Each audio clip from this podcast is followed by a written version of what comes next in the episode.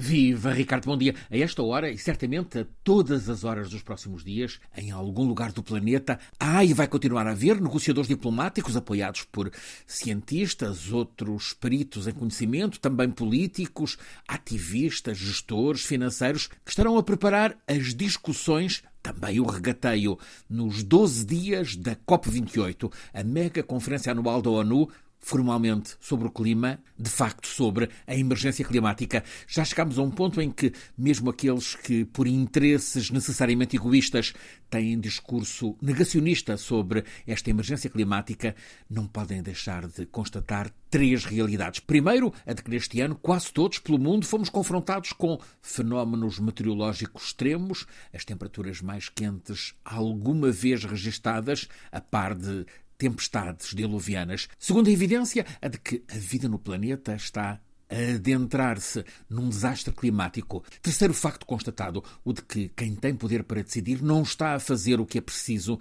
para evitar um desastre maior.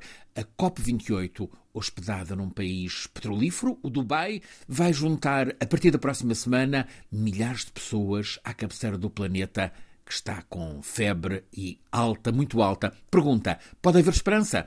Um cientista português, perito com longa experiência no conhecimento sobre esta emergência climática, Filipe Duarte Santos, confia que, apesar de a situação geopolítica global estar a conspirar para complicar acordos, algum avanço vai ser conseguido, sobretudo numa das mesas de negociações mais delicadas, a do apoio aos países que já estão muito vulneráveis às alterações climáticas. Ter uh, compromissos mais firmes relativamente ao funcionamento e ao financiamento uh, do loss and damage, das perdas e danos para os países ah, mais vulneráveis às alterações climáticas, que no fundo é uma ajuda, não é? É uma ajuda a esses países a, a poderem adaptar-se, não é? Há sinais de que algum avanço concreto vai mesmo ser possível. É também esta a expectativa de Luiz Eduardo Richelli, cientista brasileiro com presença recorrente na COP da ONU. Ele acredita que pelo menos vão ser regulamentadas decisões já tomadas para que possam finalmente entrar em aplicação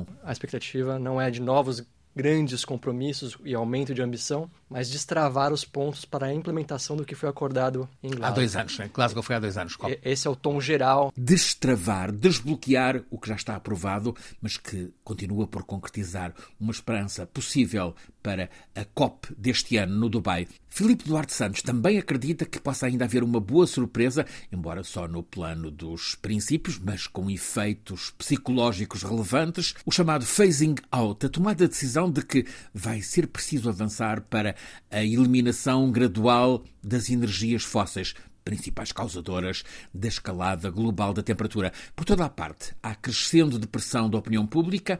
Nesta sexta-feira, em Portugal, há vigílias tanto em Lisboa como no Porto. Em Lisboa, é por toda a noite, na igreja de Santa Isabel, em Campo de um encontro ecuménico, tem poesia, tem música, tem debates. No Porto é na Igreja da Senhora de Fátima. Estas duas vigílias juntam ativistas laicos, também de diferentes religiões, que vão aprovar uma declaração e entregar depois ao Governo a reclamar a urgência de decisões eficazes para a sustentabilidade do planeta. Ao escolherem igrejas, os participantes estão a ser porta-vozes do Papa Francisco, que oito anos depois da encíclica Laudato Si, em que alertava para as urgências do planeta, agora, este outono, numa exortação apostólica, o Papa Francisco colocou-se ao lado dos cientistas a exigir decisões para que este mundo que nos acolhe deixe de se desmoronar com as alterações climáticas. Tratar a emergência climática é também a base para que possam ser cuidadas outras emergências,